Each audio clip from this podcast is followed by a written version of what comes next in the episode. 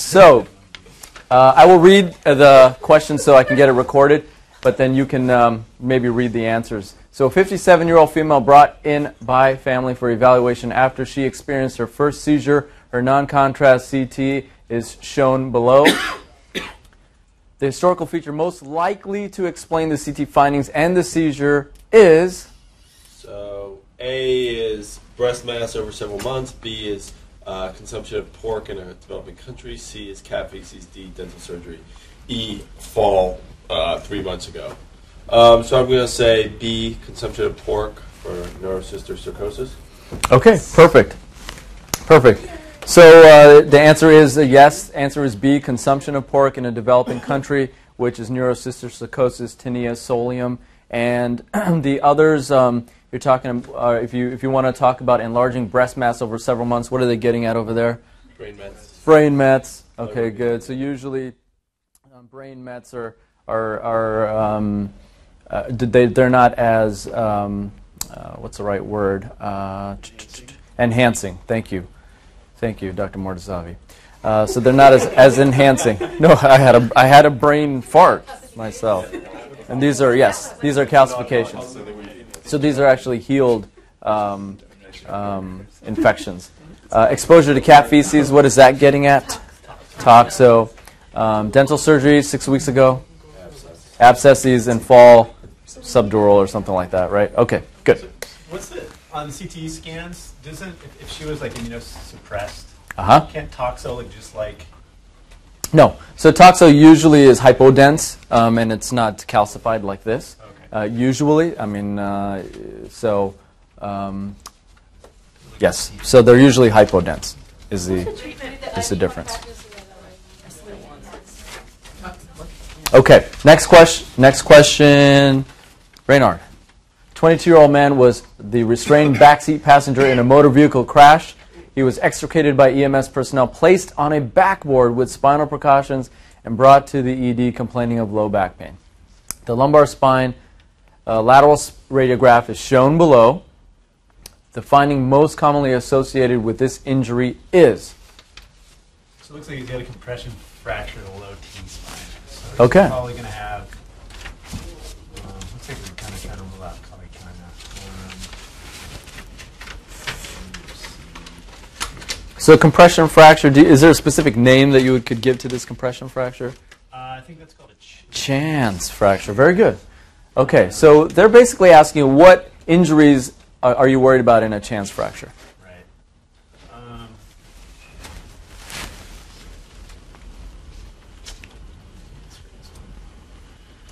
I'm not sure. I'd guess. No, So how does a chance fracture occur? So it's a whiplash injury. Okay, good. So it's a hyperflexion injury secondary to lap belt usage and, uh, and a deceleration. So it's going to be abdominal tenderness.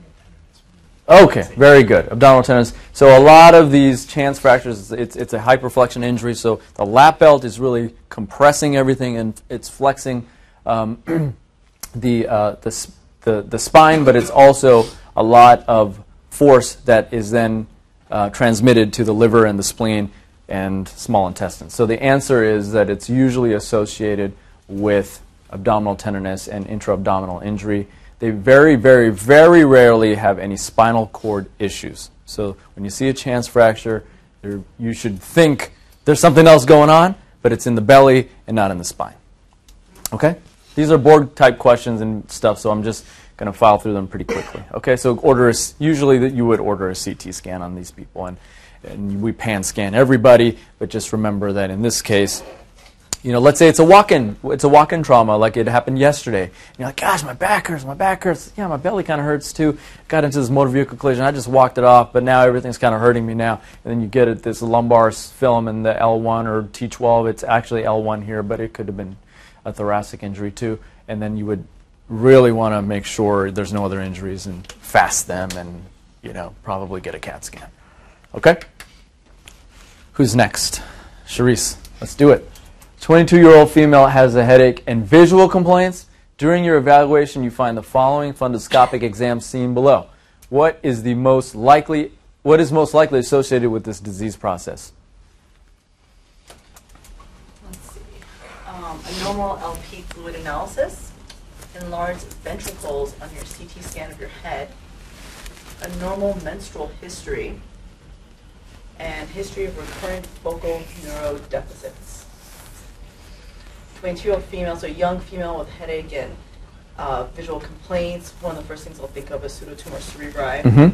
I would not have normal LP because I'd have a well, the fluid analysis would be normal, but my maybe, but my opening pressures would be high. So I guess let's see about that. Enlarged ventricles on CT scan. Menstrual history. I don't. It's not C. It's not D. What is the most likely associated disease process? I'd go with A because it's the fluid. Okay, perfect. So it's a little bit of a trick question, and I made this question up so it's not perfect. But what you really are looking at is papilledema here, right? Your, the disc margins are blotted off, and I know we're not, with the equipment that we have in the emergency department, we're not the greatest at looking at a good fundoscopic exam unless you looked at a panoptic, and then you should be able to see what you should see. But typically, how does this disease process present? Um, Pseudotumor? Pseudotumor cerebri. It's usually an overweight young female. Great. Headaches. Perfect. And oftentimes it's described as kind of a peripheral vision loss or tunnel vision, and they have headaches, like you said, and they're, they're and they, they also have associated with it um, an abnormal menses, and um, so that's that's that's the gist of the question. Weston, this radiologic finding is not associated with which of the following? All right. So uh, it looks like an epidural hematoma. Uh,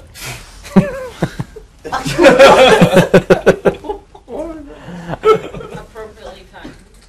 um, so it's uh, not associated with choices are rare form of head injury, arterial bleeding under high pressure, a crescent-shaped hemorrhage, a skull fracture or trauma to the temple, followed by a lucid interval, followed by a coma.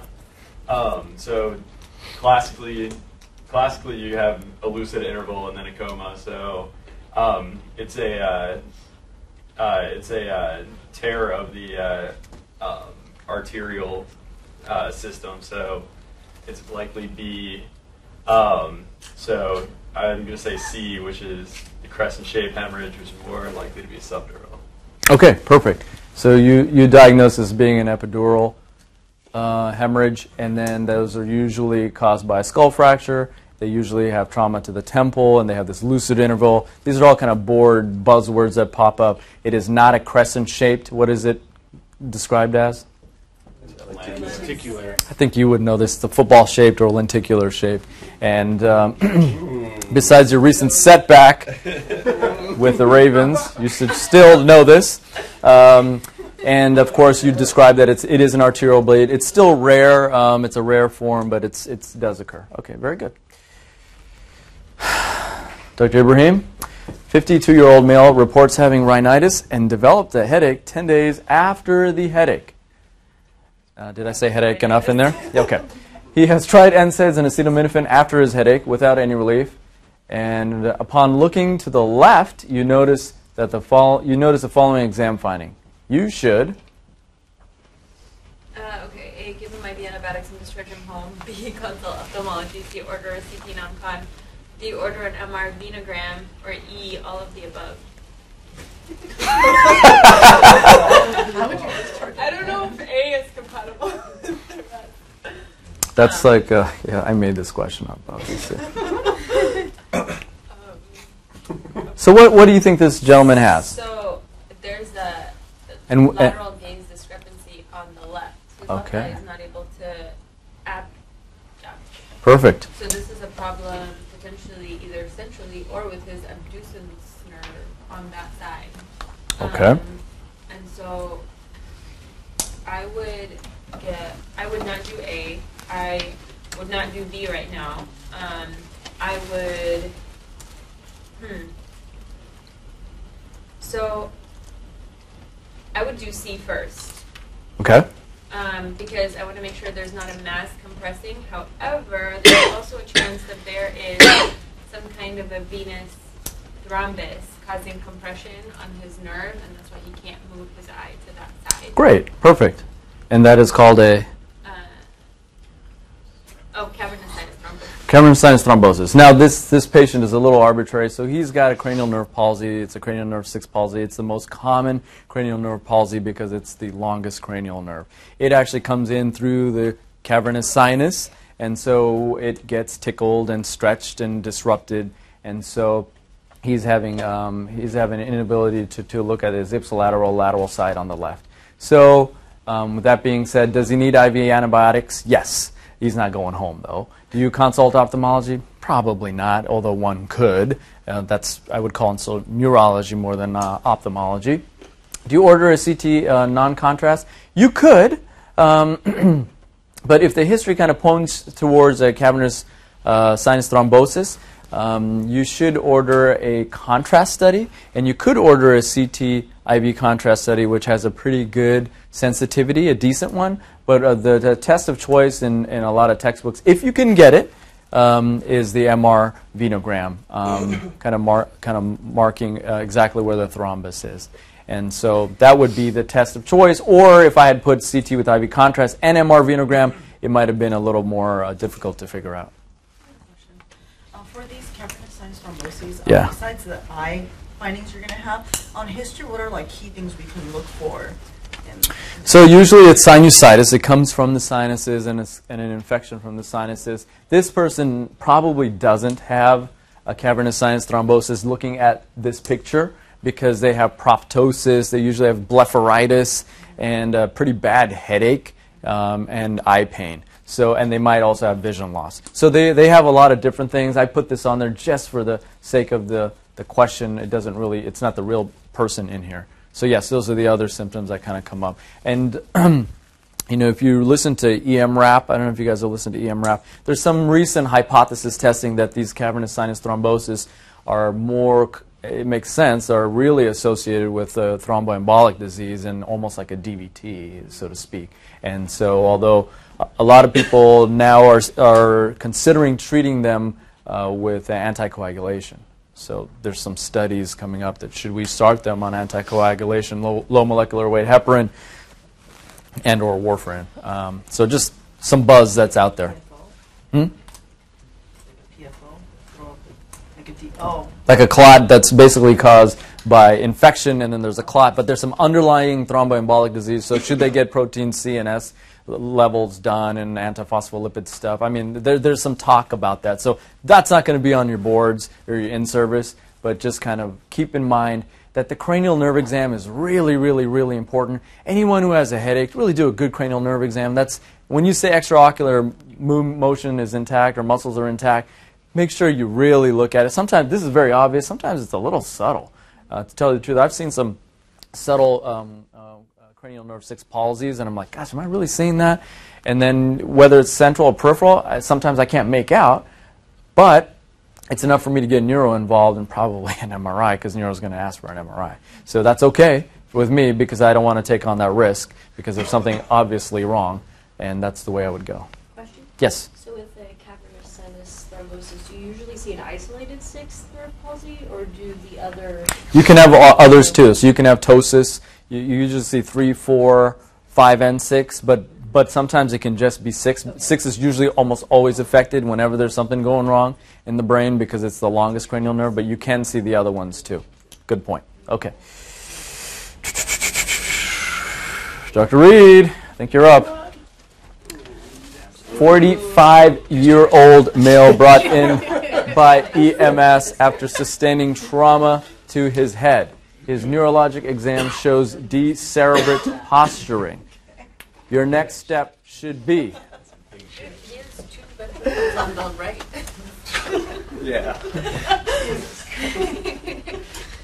So he has a a large, looks like subdural bleed with a midline shift. okay. Um, so A, intubate him and hyperventilate to PCO2 of 25. B, intubate without paralytic. C, mannitol at 1 mg per kg. D, consider using lidocaine prior to intubating the patient. Um, so A, uh, I think that that PCO2 is a little bit low. Okay. Good point. The goal is a little higher for. What is the what is the optimal PCO2 in hyperventilation? 30, 35. Perfect. So when you're intubating one, hyperventilation is a good modality, but make sure you don't hyper hyperventilate them. So 30 to 35 is is the goal. Okay. Good. So that's the wrong answer. Um, intubate without paralytics. Uh, I don't know if that's the best idea. But Why? I'll come back to it. Okay, you're going to come back to it. Um, see, mannitol.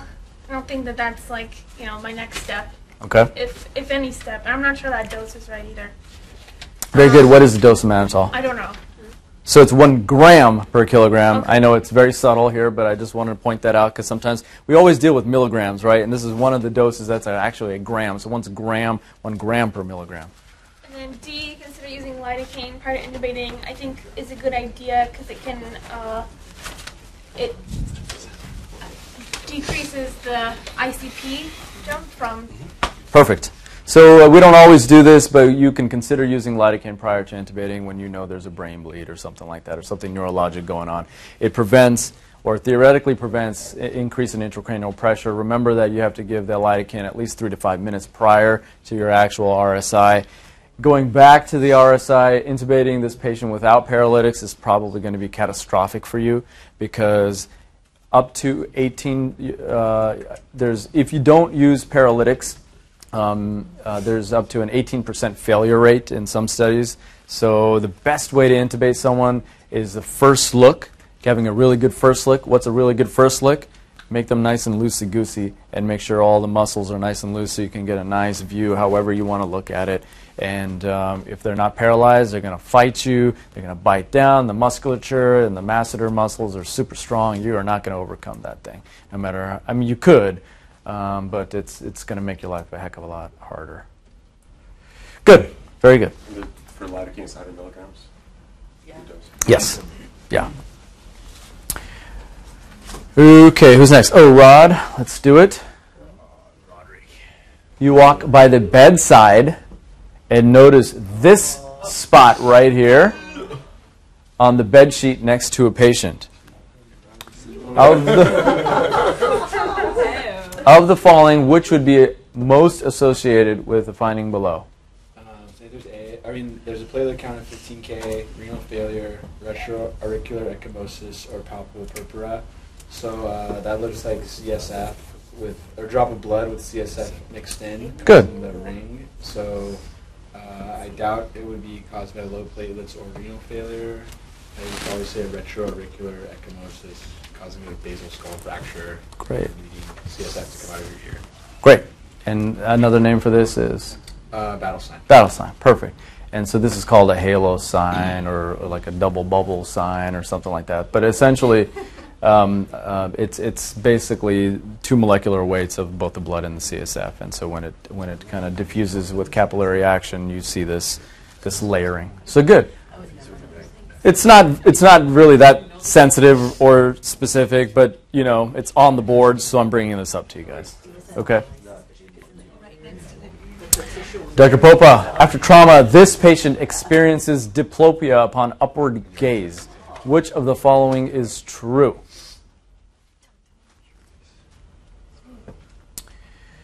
The inferior rectus muscle is affected. Infraorbital anesthesia of the ipsilateral cheek, upper lip, and teeth is common. A Waters view may be helpful. Ophthalmology consultation should be obtained, or all of the above. It looks like a, almost like a blowout fracture here. Great. Um, so I think uh, all of the above is true. Great. So this is a blowout fracture, and now this patient has signs of, like the word, entrapment. Okay, signs of entrapment. So, so uh, have you seen that movie, Entrapment? I think everyone should watch that movie once. So, um, so a blowout fracture causing entrapment. So all of these are true. And so the inferior rectus muscle, a Waters view is a plain film. We don't use that ever, ever, ever. We probably won't. But it looks like a drop of water when the, the inferior wall of the or, inferior orbital wall is blown out, and it looks like the faucet's dripping. Kind of. I don't have a picture of it right now, but you can Google it later. And yes, you should get ophthalmology involved, and uh, that is all correct. Fantastic. All right, Dr. Puckett, You got a good one. An 18 year old male presents to your ED with diplopia, ptosis, and an inability to hold his head up. He is fully alert. Your next step would be So A, administer broad spectrum antibiotics. B, give him steroids and acyclovir and follow him in ENT clinic. C, order a head CT. D, perform a, a forced vital capacity maneuver. E, administer um, edrophonium. Um, I think the answer uh, that they're looking for is probably D, since he looks like he may need to be intubated. Um, but I think that also, like, you could use edrophonium to, to see if he has uh, myasthenia or not. Um, Good. So, I don't know, I'd go with. What, what do you think this gentleman most likely has? Although you're right, he could have myasthenia. But what are some? What else is on your Botulism. botulism? Right, and I, he's 18, and so you know we think about like heroin. heroin. Right, black tar heroin has botulism, which causes usually bulbar findings, and it happens a lot with they they get ptosis and they have an inability to swallow sometimes, and and now a really striking feature is they can't actually hold their head up. But they're completely awake. You think they're somnolent, so they're do- no dozing off, but they're not. They're completely awake. And so their sensorium is fine. And so the next step is wondering what their um, diaphragm and respiratory muscles are doing. And so a forced vital capacity or a NIF would be your next step to see whether you need to tube them. And then, of course, the treatment might be Um, so, so you have to get the, um, the antidote, which is like an LAX or something. perfect. So, like- Antitoxin, yeah. What's the, what's the right feature show? I'm sorry? No, so they keep the antitoxin. What's the right feature intent to show? You do? I thought it was in Atlanta and they fly. LAX. I had a patient in LA. Yeah. Do you have difficulty speaking at all? They do have some difficult with phonation. Yes. Dr. Suchard. I have a couple. I can't see. They keep the antidote at the airport, right? Uh, it, well, not at the airport, but there is a storage facility near the airport. Near the airport? Because I know I have a patient who did that. They said they just brought it from LAX. All right. Dr. Weber. 68 year old male was brought in by his roommate for suicidal ideation. During his ED visit, he develops chest pain. An EKG is performed and is shown below. You should A. Send cardiac enzymes and admit him for ACS. I would. B. Clear him medically and call a psychiatry for admission. C. Call cardiology for a STEMI activation. D. Administer him sodium bicarbonate IV push. Or E. Administer him calcium chloride IV push. Some cardiac enzymes admitted for ACS. Uh, looking at the EKG, it looks like he's pretty tacky. Mid one, like 130s, it looks like. Um, with some big, looks like big T waves. I think is what we're getting at here. Mm-hmm. Um, we're not going to clear him medically. His vital signs are not stable. Uh, it doesn't look like a STEMI. You don't see any big ST changes that I see back here. Um, certain bicarb IV push. I think we go calcium chloride for the hyperkalemia. Hyperkalemia. So you're seeing peak T waves, widened QRS. So you're thinking this could be hyperkalemia. Okay. So what's what? So you do notice there's a there's a pro, there's a widened QRS, right? What's the normal QRS duration in an EKG? 120 um, Yeah, 120, and some people say under 100 really, but 120 seems about acceptable. But under 100 is probably really normal. So you, we're not measuring this, but we know this is, this looks a little more than 120.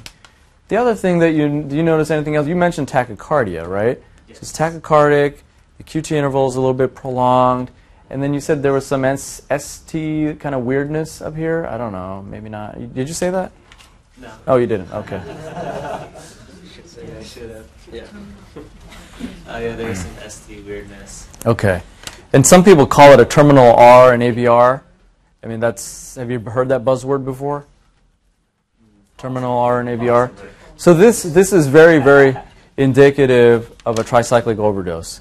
Okay, when you see this, um, this QRS widening, tachycardia, and you see this terminal R and AVR, and that's that, that's that little, if I can hold my hand still.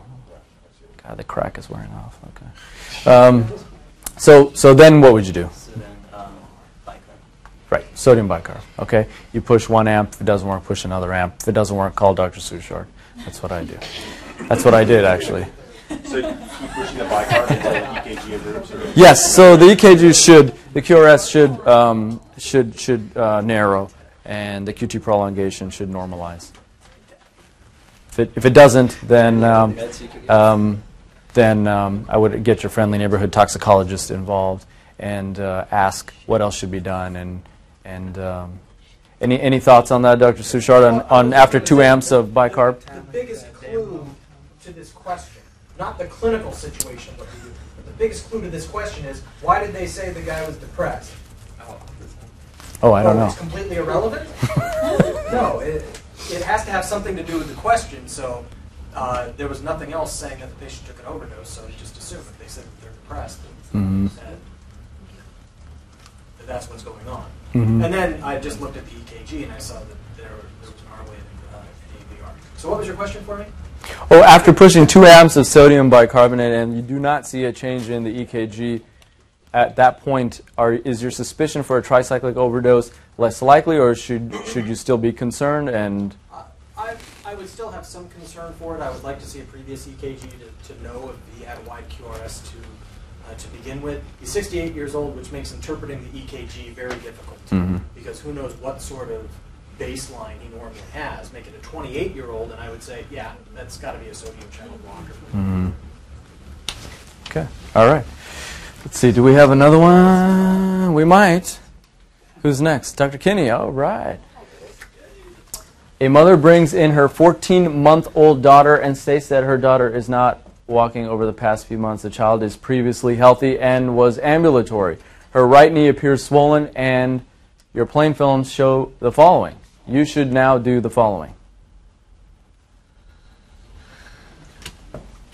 So I guess um, you can either read the questions or look at and or interpret these arrows. I have no idea. Okay, then let's move to the. Qu- kind of a you know, the femur, okay. like lateral the medial condyle, Okay. and uh, some kind of. Right at the corner, maybe. Yeah. Okay. I have no idea what this is. A corner fracture. All right, and then what is and what's going on over here? Some bone overlay. It's this way, the weird way that. It's Okay. either developing, or I don't, I don't know, in kids, I have no idea. Okay. Okay, good. So this this is good. So this is called a bucket handle fracture, and this is called a corner fracture. And so now let's move on to the questions. And so knowing that, how would you answer these questions? See. Okay. All right. Good. Yeah. Good. So it's it's it is uh, it's highly suspicious of child abuse. Okay. So place a child in a long leg cast and refer her to orthopedics. Yes, you might do that, but not you know that wouldn't. That's not the ultimate answer. Send an ESR and CRP and perform uh, arthrocentesis of the knee. She doesn't have a septic knee. Call Child Protective Services. Yes. Nothing. This repre- this represents normal bone development. That is not true. What kind of mechanism causes that kind of injury? Is there Um, one or is there a lot? Or It's usually kind of a twisting force. okay. So is it the actual fracture, or is that they're two separate fractures? That if there was just one of those, would that? Either one independently is worrisome enough to think about abuse. And so remember that our job is to just err on the side of caution. So we may have a heck of a lot of false positives and, you know, uh, crying wolf, but, you know, the child is not going to cry. So, you know, they're at home and you just don't know. And could this have happened some other way? I'm sure there's some small possibility. But on a board exam or in real life, when you see a corner fracture or you see a bucket handle, bucket handle fracture, you immediately should get do some more asking and get Child Protective Services and at least file a report. And then uh, you've done your job as a mandated reporter, and you should you should really have that high on your level of suspicion. You can send a patient. You can send suspected. You can send suspected child abuse home. Or do you Well, yes, you can you can file a report, and if you're extremely concerned about the immediate safety of the child and sending that patient home with that m- caregiver, then admit the child. But if what you're saying is if Child Protective Services is not agreeing with your risk assessment of ch- sending that child home or to a safe place, then you can take matters into your own hand and call Chalk up or call whoever up, keep them overnight, figure things out. I mean, you, whatever you need to do, you can do it. You, you're the physician and you can do it. And if you need a court order to do it, you can get a court order in the middle of the, of the night. I mean, it's, it's, you know, if you have to, use all of your Wile E. Coyote uh, maneuvers, but if it doesn't work, you know, you do what you got to do. I, I will mention, though, that uh, contacting Child Protective Services, the main thing they want to know is, do we need to come right now? Uh, or not? And it sometimes takes them a very long time for them to communicate that issue to you. Uh, and then the only other thing I have to, to say about this is something that I learned from one of our part timers. Uh, often a clerk or a nurse will come up to you and say, hey, hey doctor, um, don't you think this might be abuse? And it's usually in the cases which aren't clear. It's usually in the ones where it might be, but you didn't have any vibe about it yet. And so what the nurse is really telling you is, I think you need to call Child Protective Services. So if you think you do, go ahead and do it. But the approach that was taught to me is, if you don't think it's abuse, then you say, no, nurse, I don't think it's abuse. But if you suspect it, you are required to contact them. Love it. Love it. Sharice? What is the difference between a corner fracture and a bucket handle fracture? And how would we identify the? Well, it's, it's just a radio, radiographic finding, so it looks like a, a bucket handle. So, and it, this is on the corner, so it just it's just where it is. Uh, it's it's really a cortical disruption, and w- in terms of like, you know, Salter Harris and all that stuff, there's really no difference. It's just the radiographic finding that says, oh, this looks like a bucket handle. This is in the corner, and so that's why they name it the way they do. Okay. Uh, who is next? Anyone else back there? Nope. We exhausted everyone. Um, medical student want to take a, a stab at this? Do it. Do it. Come on. You can You can be an active participant. You guys, all three of you can do it together. How's that? Or is there four? Three. Okay. 62 year old male is, this is one of the harder ones, I'm sorry. 62 year old male is having progressive respiratory weakness. He, and you can get, uh, you, you can ask one of your um, seniors are out here. Uh, having progressive respiratory weakness. He tells you that he has myasthenia gravis and also has fevers, chills, sputum production. On the presumption that he is having a myasthenia gravis exacerbation worsened by a potential pneumonia, you recall the following graphic from your medical student days. Right? Your next step would be here's your graphic. Okay? I don't know how helpful it is, but I just wanted to remind you how myasthenia gravis works. A. Perform a NIF, and if abnormal, we'll intubate him using etomidate and succinylcholine. B. Perform a NIF, and if abnormal, we'll place him on BiPAP regardless of his mental status. C. Order levofloxacin, order a NIF, and place him on BiPAP. What's a NIF? How good can you inhale? Um, Yeah. So it's a non-invasive diagnostic test, usually done by a respiratory therapist that comes to the bedside that evaluates the amount of force that they can generate and and and indirectly evaluates how much um, uh, function um, or strength that they have in their uh, uh, respiratory muscles. Okay. And uh, where were we? Perform a NIF, and if abnormal, consider BiPAP, and if necessary, intubate him using a non-depolarizing paralytic and etomidate. yeah, I like D because it's very flexible. You're like, maybe do this and maybe do that. I can't make up my mind. This sounds like BC. He can never make up his mind. Excellent test-taking strategy. you have no idea, you have no idea, Good. The longest answer response is usually correct. And you are right. That is the right answer. So, you bring up a lot. This question brings up a lot of key points. And the first key point is intubating the patient using succinylcholine. Right. So don't do it. Why? Because it makes it worse. It makes what worse? The, the You could. You have to use double the dose. So, Like, because it's a. You're deep. You're, you're losing. You're pushing all that acetylcholine. so, so succinylcholine is first of all a depolarizing agent. So what ends up happening is, in the myasthenic crisis, what ends up happening is you depolarize it completely, and the receptors are already down-regulated, and usually the acetylcholine inside these end plates are reduced because of this feedback mechanism.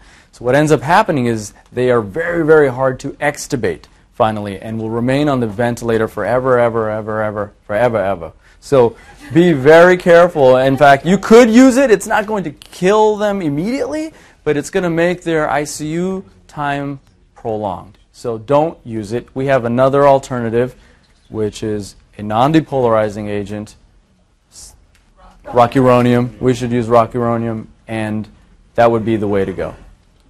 Now, why would you do, do BiPAP? Because um, there's really no measures you can do to reverse this, right? So wouldn't you, why wouldn't you just intubate him? Well, there are some measures that you could use to help see if, if you can prevent him from getting worse, right? So you can you can you can kind of see his mental status. If his mental status, this gets to our next question. If he's you can't use BiPAP or should not use BiPAP if they have mental status issues, right? Because the fear of insufflating the stomach and an aspiration risk. So you need to have a pretty good uh, mentation to have the use of BiPAP. So you may be able to buy some time and use uh, non-invasive positive pressure ventilation, BiPAP, and then use something to treat myasthenia gravis, and you might stave off an intubation. So it's not like once he has a crisis, he's going to get the tube. There is a chance uh, you could use. Well, maybe we'll get to that later. Okay, so now this is something I learned just by reading this question. Um, ordering levofloxacin. Now, for some reason, I don't know why. Maybe Dr. Suchard or some of the other attendings out there can help us. But levofloxacin, um, so the fluoroquinolones, clindamycin, um, can further depolarize and worsen the clinical picture. And it's actually a, um, a relative contraindication to use these antibiotics. There's other antibiotics, I think gentamicin and a few others, but and penicillins too. Okay. So so if there's an alternative, just kind of remember when someone's having a myasthenia crisis, that's a good time to go to Micromedex or flip through your you know Hippocrates, you know, because I you're not going to remember all these things, but just when you take a test or at least when you have a patient, just remember a lot of these patients do have, come in with pneumonias, and that's their eventual demise because their respiratory muscles aren't working as well. They get atelectasis, they're not able to clear their secretions, so they get pneumonias, which eventually needs them to put on respiratory support, and then they can never get off respiratory support. So, and pneumonia is a very common presenting um, reason, and you will almost likely will be ordering antibiotics, so kind of keep that in mind when you think about what antibiotics to Which order. ones don't you use again? So quinolones, penicillins, gentamicin, clindamycin, quite a few of them. Uh, I don't know. That's why I would say open up your book and take a look. And so if you were to give him like the acetylcholinesterase inhibitor, it starts working pretty quick. I mean, I've never Mhm. seen. I never Yeah. seen a patient that comes in with myasthenia. Yeah, it's it's supposed to work very quickly, and sometimes it can you can cause an exacerbation of the symptoms, in which case you stop using it. But if you don't see resolution of the symptoms, you can use the same dose again, and then I think a third time, and then you should within the first several doses, if you're going to see a result and an improvement of symptoms, it's going to be relatively quickly in the first 10 to 15 minutes. If you start seeing an exacerbation and the symptoms are starting to get worse, then you throttle it back and you you probably need to tube them at that point. You're probably going to end up tubing them. It's it's not all that common to see a patient who is sick enough that you think, ooh, if I reverse it by giving them tensilon, I'm going to save them from a tube. They're usually either mild and they're breathing okay. Maybe you get a NIF, forced vital capacity and it's down, and you're going to admit the patient to the unit, but they, they don't look like they're in imminent failure, or they do look like they're in imminent failure. Cutting that cusp of where giving them tensilon as a test dose, it's unlikely. I've never seen a case where uh, I actually thought that was a reasonable measure to do in the emergency department.